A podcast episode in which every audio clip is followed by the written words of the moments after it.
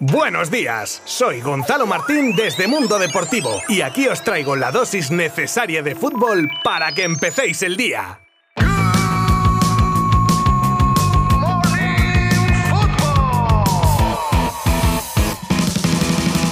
Comenzamos como cada lunes nuestro Good Morning Football con el repaso de una jornada liguera que cierran hoy Levante y Valencia a partir de las 9 de la noche. Pero la jornada nos dejaba también la victoria 3 a 2 ante el Elche de un Barça que jugó por fases un grandísimo fútbol y siempre de la mano de una tropa de jóvenes capitaneados por un ya histórico Gaby, sin duda el mejor del partido. En cuanto a los encuentros de ayer domingo, el Granada vencía al Mallorca por 4 goles a 1, el Athletic se llevaba los 3 puntos en casa ante el Betis por 3 a 2 el Getafe hacía lo propio por un gol a cero ante el Osasuna y el Real Madrid que pincha en el Bernabéu con un empate ante el Cádiz que puso un muro infranqueable para los de Ancelotti, a los que se les podría acercar el Sevilla a solo tres puntos si el equipo hispalense lograse la victoria frente al Barça de mañana, partido pendiente de ambos equipos.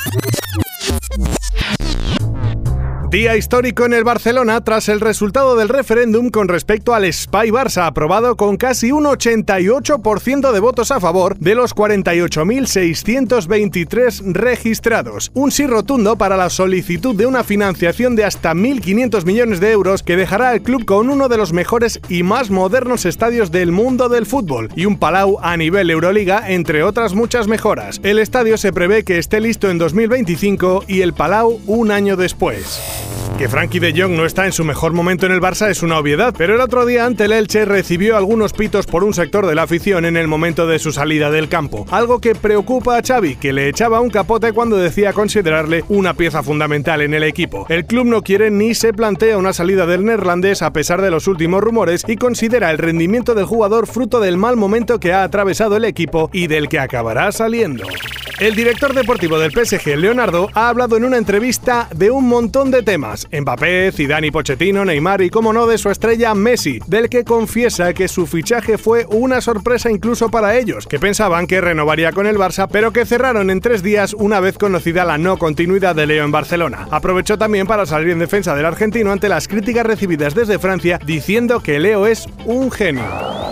Herbert Einer, presidente del Bayern, ha entrado al trapo cuando se le preguntaba sobre el posible fichaje de uno de los nombres del momento como Haaland y sorprendió con su respuesta con un rotundo Haaland no nos interesa. La razón, tenemos a Robert Lewandowski, el mejor delantero del mundo. Bueno, veremos si es palabrería porque de ser cierto se marcha de la ecuación uno de los equipos a priori con más papeletas de llevarse al noruego.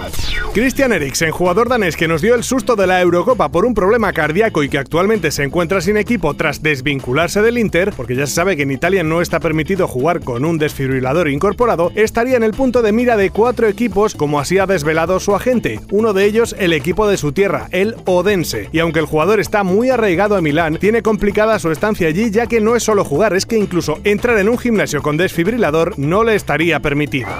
Tremenda rajada de Tuchel hacia la Premier tras el empate del Chelsea contra el Wolverhampton. Tras varios días con positivos han tenido que viajar juntos en autobús, cenar juntos, etc. Tras eso ha llegado un nuevo positivo, el de Jorginho. Expresa así la preocupación por la falta de sensibilidad de la liga inglesa y más estando las cosas como están y la preocupación del resto de jugadores de los que dice Tuchel que podrían salir nuevos positivos por no dejar aplazar el encuentro y tener que estar conviviendo como si no pasase nada. Al margen del empate y de los siguientes partidos el alemán dice que lo único que le interesa es la salud de sus jugadores.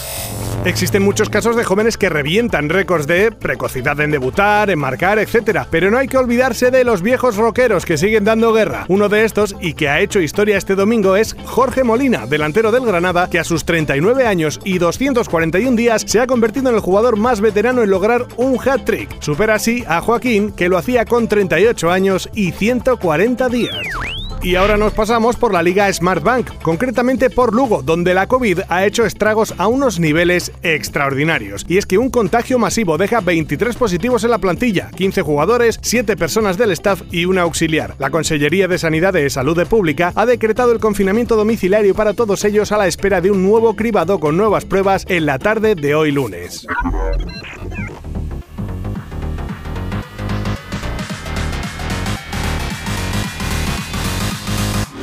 Y me despido por hoy, no sin antes llamar de nuevo a la prudencia y a la responsabilidad en estos tiempos tan duros y con el rebrote que tenemos encima. Que luego queremos todos ir al fútbol y salir de bares y restaurantes y nos quejamos si tienen que cerrar, amén de lo mal que lo van a pasar los que viven de esos negocios que cierran por la irresponsabilidad de unos cuantos. Mañana volvemos con mucho más fútbol. Gracias por estar ahí al otro lado un día más. Adiós. Mundo Deportivo te ha ofrecido Good Morning Football, la dosis necesaria de fútbol para comenzar el día.